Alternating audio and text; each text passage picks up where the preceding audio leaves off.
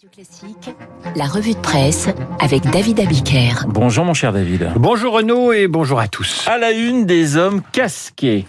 Le plus grand groupe de musique non classique du monde était français et il a fait hier ses adieux dans un clip absolument raté et déprimant. Le duo se sépare sur l'auto-explosion de l'un de ses membres dans un paysage aussi plat et dévasté que la planète Mars. Alors on se lève et on se casque, titre malicieusement Libération qui met les deux artistes à la une. Les Daft Punk portaient un casque qui leur donnait de faux airs de robots. Les robots ont annoncé hier leur séparation dans un épilogue visuellement poussif et musicalement décevant. Précisément l'inverse de ce que fut la carrière de ces deux musiciens talentueux qui en 28 ans produisirent quatre albums, multiplièrent les collaborations internationales, firent danser le monde entier et choisirent l'anonymat au moment où la planète découvrait la surexposition de l'intime sur les réseaux sociaux. BBC News, The Guardian, les The Independent, les grands titres internationaux reprennent l'information, c'est dire la place occupée par ces deux-là dans le monde de la musique, jusqu'au ministère des Armées qui saluait hier le duo dont la fanfare inter interarmée avait repris les titres un 14 juillet 2017. Bref, mieux vaut des adieux ratés et une carrière réussie que l'inverse. Daft Punk 1993-2021 en guise d'épitaphe, ceux qui ont fait entrer la musique dans un nouveau monde nous laisse nous débrouiller avec. Merci messieurs.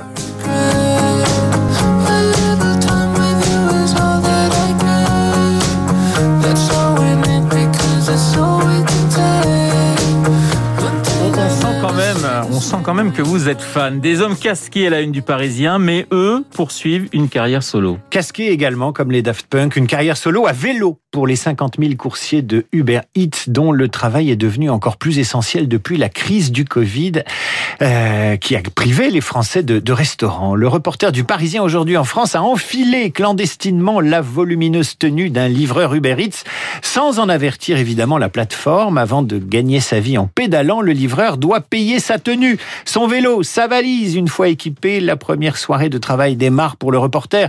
Un jeudi vers 18h30, première course, il faut livrer un repas japonais. C'est au livreur à vélo de bien vérifier que la commande est complète. Et c'est parti. 20 minutes plus tard, le compteur affiche 6,30 euros. C'est la rémunération du travailleur indépendant qui pédale, calculée en fonction de la prise en charge 1,90 euros. Au dépôt, 0,95 euros par client et de la distance parcourue, 0,81 euros par kilomètre. Euh, au fil de la soirée, ce que gagne le coursier s'affiche sur l'écran de son téléphone, addictif comme dans un jeu vidéo.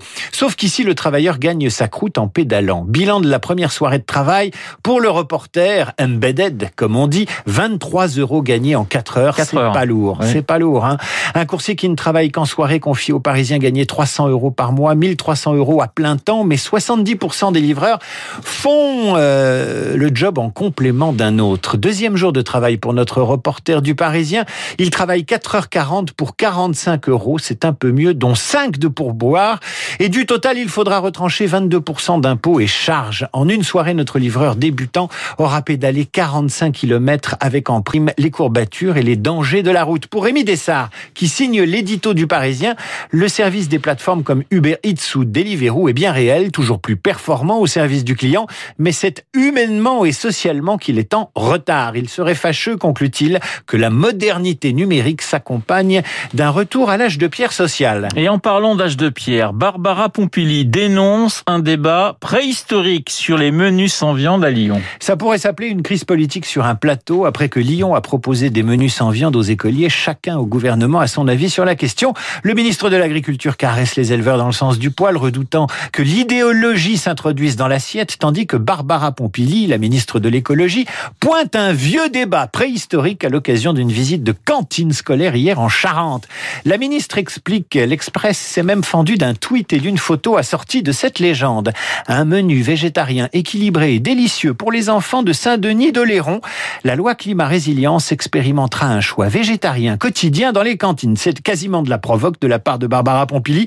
Pendant que les membres du gouvernement se disputent pour une histoire de plateau repas dont le menu végétarien n'est que provisoire, beaucoup d'entreprises françaises payent en retard et ça, ça a de vraies conséquences. 30 millions d'euros d'amende en 2020 pour les entreprises qui ont un oursin dans la poche. Un tiers des entreprises contrôlées l'an dernier par la Direction générale de la concurrence paient leurs fournisseurs en retard, hors délai légaux. Et ce n'est pas seulement la faute de la crise ou du Covid. Le groupe de grande distribution Cora a essuyé 2 millions d'euros d'amende pour paiement en retard. Derrière lui, le transporteur routier XPO, la banque postale, le groupe de formation AGFOS ou le chimiste Lubrizol. Les entreprises payent en retard, mais si vous allez sur leur site, une sur deux vous parle de quoi? De sa responsabilité sociale ou environnementale, sa RSE, et ça blablate sur l'écologie, sur la diversité, sur la parité, mais ça paye ses fournisseurs en retard. L'impact positif, ce n'est pas seulement les émissions de CO2, c'est aussi payer les sous-traitants dans les temps. On va terminer avec euh, Jay-Z. On va faire la fête avec ce rappeur. La star américaine du rap veut faire de son champagne Armand de Rignac, rebaptisé Ace of Spade, comprendre l'as de pique, la marque la plus désirable du monde du clubbing, en cédant la moitié de ses parts aux Français Moitié Chandon. À la une du Figaro, vous verrez donc le chanteur Jay-Z, le mari de Beyoncé, avec dans les bras pas moins de six bouteilles de champagne dorées. Et le Figaro raconte une incroyable épopée qui commence dans une famille aristo de champagne en 1763 qui se poursuit en 1950 avec le lancement des champagnes Armand de Brignac, marque relancée par Jay-Z en 2014 puis aujourd'hui reprise par Moet Hennessy, une épopée dont le Figaro parle ainsi. La griffe ultra bling continue de grimper aussi sûrement que les bulles remontent dans une coupe en cristal à 230 euros le flacon d'entrée de gamme. C'est une folie. Mais vive la folie. Et bon sang poursuit le journal, c'est le champagne de Jay-Z. Alors on monte le son. Et si on ne fait plus la fête avec Daft Punk, on la fera avec Jay-Z.